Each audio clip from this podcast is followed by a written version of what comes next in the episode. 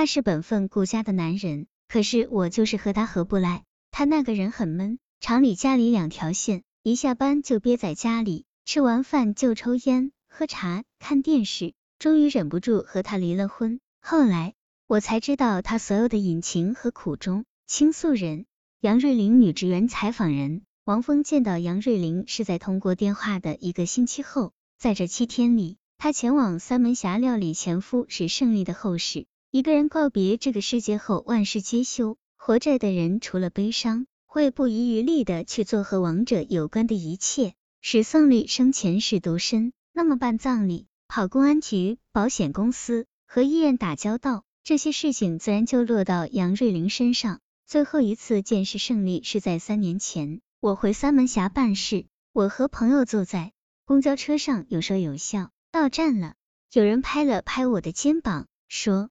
干啥？不等我回答，他已经下车了。我一看，这不是史胜利吗？那阵子我正烦着他呢，也没叫住他。售票员问我，这人你认识吗？我说认识，我当然认识，岂止是认识。初相识时，我是个走路朝天看的女孩。我十岁时跟着父母从东北来到三门峡，父母工作的厂子虽然不小，但是不在城市里，而是在一个偏远的山村。我长大后就直接接班进了厂子，虽然一直在农村生活，但是我觉得我和村里的大妞们是不一样的。尽管从外表上看没多大区别，都是梳着两条粗粗的大辫子，冬天穿着大花袄。我爱看十月和收获，上班下班都带着，有空就看看。如果说我和别人有什么不一样，可能就是我胳膊底下总爱夹本杂志，走路爱朝天上看。就是在这时候认识了史胜利。有一天，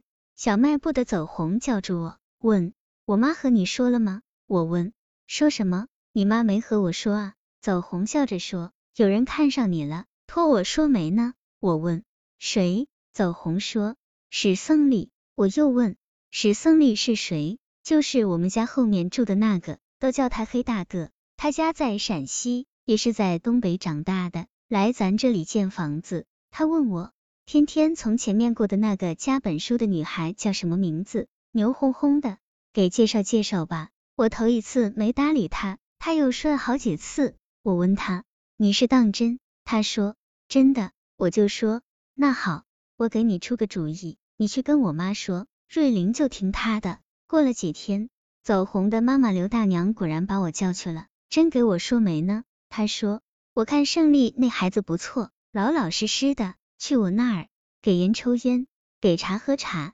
也没话，是个过日子的。要不先见个面吧？我想见就见，反正也吃不了我。第一次见面印象倒不坏，他个子很高，浓眉大眼的。说着，杨瑞玲从包里拿出一张一寸照片，好像是从哪个证件上抠下来的，就剩下这一张了。离婚的时候都撕了。他说他还是不说话。给烟抽烟，给茶喝茶，话都让我说了。后来刘大娘问我，你觉得他咋样？我没吭。当时我的感觉，用现在的话说就是没。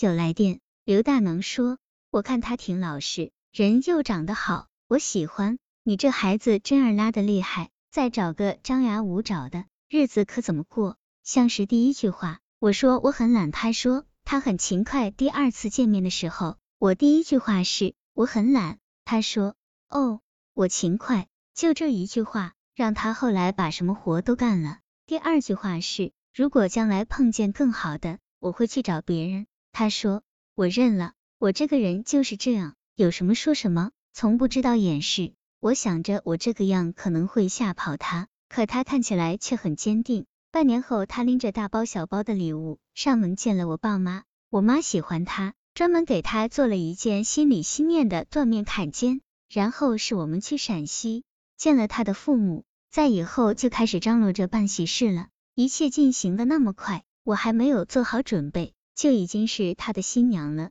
所有人都说他好，我却不爱他。可是我不爱他，可是所有的人都说他好，都喜欢他。